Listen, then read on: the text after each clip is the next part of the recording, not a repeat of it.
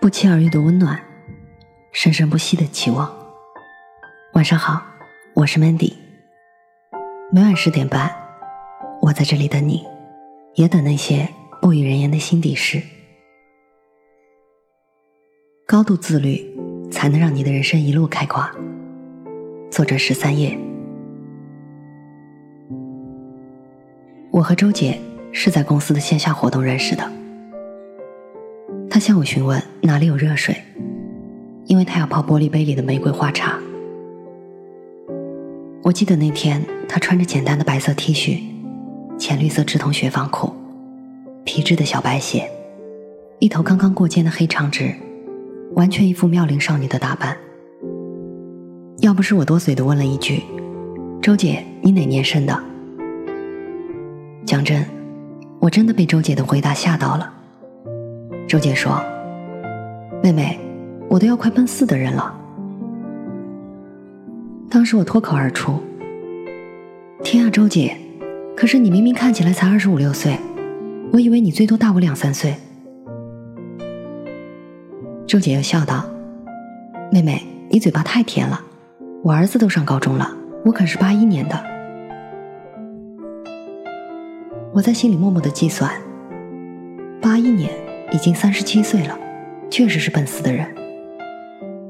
但是在他的身上，完全没有中年妇女的那种脸色暗黄、身材走样、一身土土的味道。打开他的朋友圈，简直就是一副岁月静好的模样，什么瑜伽啦、插花啦、健身啦，一样都不落下。他在朋友圈里分享道：“你要想肆意放纵人生。”就要先学会收敛、自律和克制。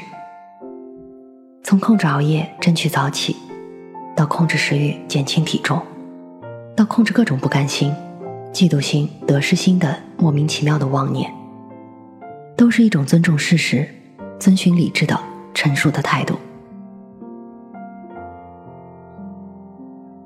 了解周杰以后，我才知道，保养得到的他。背后却是常年坚持的自律。他说，他是三十五岁才开始健身的。也许是因为年纪增长，一到换季免疫力就下降，感冒咳嗽各种小病接二连三的让他招架不住。每次去医院，昂贵的针水费让他很心疼。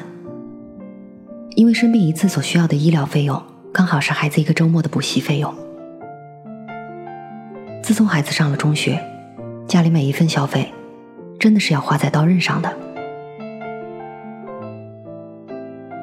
虽然我还没有为人父母，但是非常能够理解周姐诉说的生活的不易。现在呢，周姐的孩子受她的影响，每周也都坚持锻炼身体。听说学校运动会上还拿了一个男子一千米长跑一等奖。周姐还向我吐槽。其实一开始健身真的是非常难坚持的，每次都是弄得他肌肉酸痛、大汗淋漓，晚上睡觉翻来覆去。好在遵从教练的指导，加上自己的雷打不断，坚持的第一年，居然把体重减了五六斤。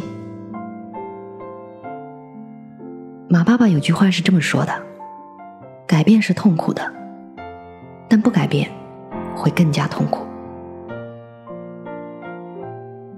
我曾经听到一个说法，说的是中年以后的妇女，整天围着厨房转，把孩子与丈夫当做自己生活的全部，舍不得给自己买贵一点的精华液，也舍不得把剩菜剩饭倒掉，于是硬生生的把自己多揣出几十斤肉。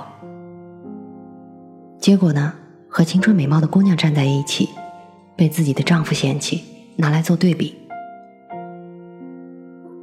岁月的残酷。又何曾给谁温柔？每个女人的脸上都会刻上岁月的痕迹。如果能选择，与其灰头土脸的度日，为什么不让自己优雅的老去呢？从每一个当下开始，注意自己形象的塑造，培养自己的生活情调。雨中赏荷，踏雪寻梅。吟诗作赋，煎炒烹炸，上得了厅堂，下得了厨房，让每一个小小的乐趣陶冶自己的情操。无论年少怎样逝去，永远保持着那份少女的纯真。前段时间，我被一档叫做《身临其境》的节目迷住了。那个长得不错，但是没有惊为天人的韩雪，给了观众太多的惊喜。节目里的她，全程用英文给《泰坦尼克号》配音，无论是发音还是表达，都是无可挑剔。带着哽咽声的 “Come back”，更是让人重温了生离死别的感人场景。还有分角色给海绵宝宝和海绵奶奶配音，二者之间无缝切换，台词功底扎实到令人惊讶。许多人对韩雪的印象大多停留在美则美意，毫无灵魂。虽然她演过戏、唱过歌，但是好像没有什么特别的代表作，甚至还被视作花瓶。直到这档真人秀。才让大家惊喜的发现，韩雪才不是那种靠颜值卖个萌、撒个娇就获得粉丝喜欢的女同学。她灿若明珠的背后，离不开她强大的自律精神。这个姑娘虽然是名副其实的红三代，但她为人却很低调。刚进娱乐圈就给自己立下规矩，不拍吻戏，不把自己当圈内人。不和圈内人谈恋爱，他一直默默的恪守自己的原则。为了学习英语，无论生活多么忙碌，他都尽量早睡早起，每天保持三四小时的英语学习时间。刚开始学习的时候，其实他的发音并不标准，但他一有空就抓着英语老师要求练习发音和对话。在舒适圈里待久了。会舍不得那种温水煮青蛙的模式。一开始，韩雪并不爱读书，不爱学习，但她自己深知，不去迭代自己，就无法遇见更好的自己。于是，他坚持每周阅读一本书，还把书单分享给粉丝，让粉丝敦促自己进步。他曾在一次演讲中说。任何事情都不能阻挡我成为更好的人。是呀，除非是你自己不想变得优秀，否则没有人会阻止你成为那种光芒万丈的模样。不要犹豫不前，更不要停滞不前。人生有时候就是这样的，进一步会有进一步的惊喜。无论此时你是一个默默无闻的小白，或者已经取得小小的成绩，请记住，任何时候都要戒骄戒躁，适时的清空自己，学习更多新的东西、新的技能，让人生更加丰盈。这让我想起了我喜欢的作家之一村上春树，他创作了十三部长篇小说。超过五十种语言译本，无论是短篇作品还是长篇作品，出一部红一部。比如《挪威的森林》，光是在日本就畅销千万册。没有色彩的多奇作和他的《巡礼之年》，用一年的时间创造了在日本文学史上快速突破一百万册的记录。说来也是有趣，别人读个大学四年就完成了。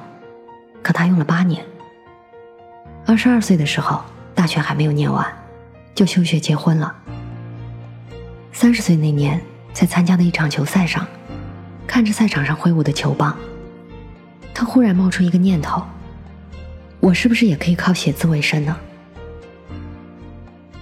那场球赛结束以后，他一边经营着他的酒吧，一边写小说。也就是在那一年，他出版了自己的处女作。且听风吟，并一举拿下了日本第二十三届群像新人奖，从此声名远扬。三十三岁的他，为了更好的写作，开始坚持跑步，一跑就是三十五年，并且还跑成了专业的马拉松运动员。六十岁，他第一次获得诺贝尔文学奖提名，虽然落榜了，但他却成为了话题人物，自带流量。而这些成就的背后，源于他自己培养的好习惯：不间断的跑步，特别是成为职业小说家以后，彻底改变了以前的生活习惯，早睡早起，清晨五点起床，晚上十点前睡觉。村上春树说：“在我而言，写小说就是向险峻的高山挑战，是攀登悬崖峭壁。经过漫长而激烈的搏斗之后，终于踏上了顶峰的隐身。或是战胜自己，或是败给自己，二者必居其一。我始终牢记这种意向，来从事长篇小说的创作。”在他看似光鲜亮丽的背后，却是不为人知、默默的努力。你总是想要取得不错的成绩，想要被认可，想要被喜欢。可是你，为了这些，努力了多少？付出了多少？坚持自我管理、时间管理，需要的是超越常人的自制力，更需要忍受。坚持带来的平淡与枯燥，但要相信，只要你愿意付出，总能砸中生活的彩蛋。许多看似很简单的事情，很多人却做不到。不知道你有没有发现，我们总是一边暗自羡慕别人的美好，却在为自己的步步退却寻找理由。这个时候的你。是否真的需要好好改变一次了？我们要有多努力，才能看起来不那么费劲儿？生活里总是会遇见那么一些理所当然的人，平时不怎么联系你，突然有一天冒出来微信你：“亲爱的，能不能帮我改一下这篇文章？我下周要演讲用，并列举了各种达标的要求。”每一次我收到这种消息，我都恨不得掘地三尺，马上躲起来。因为他们的理由总是这样：你明明就擅长写文章，你帮改一下又不会怎样。况且我们曾经同学一场啊。在他们眼里，好像我们作为作者，写文章就是轻而易举的。但是他们却不明白，我们的时间。同样也是时间，我们的精力也是精力。我们背后需要怎样绞尽脑汁构思出一段精彩的句子，更体会不到为了写好一个标题，需要花费多少时间，寻找好的素材，琢磨怎样的开头。是的，他们不会理解，因为他们不知道你每次稿酬的背后，你所付出的那些不为人知的努力。夏七夕在小说《后来我们都哭了》里说：“原来每个光鲜亮丽的女孩背后，都可能曾有过一段荒芜叛逆的人生。那段混沌灰暗的时光，像一个茧，将他们包围其中。但终有一天，他们会破茧成蝶。人们只会关注蝶之美，蝶之光，却从来不会在意。”蝶之身，蝶之韵。你不必害怕生活会有多么辛苦，不必彷徨前途是否未知。你需要的，只是朝着心里的光与热，努力的活出自己的精彩。愿你不怕吃苦，愿你熬住时光，愿你成为自己的太阳。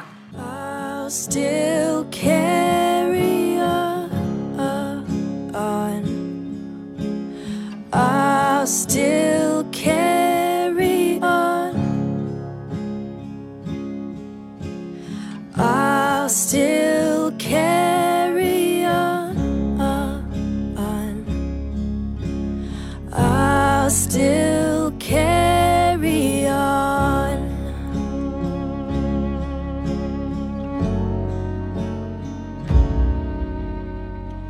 I won't give up till the battle's done. Till the madness disappears. And my my loaded gun. It's the only justice here.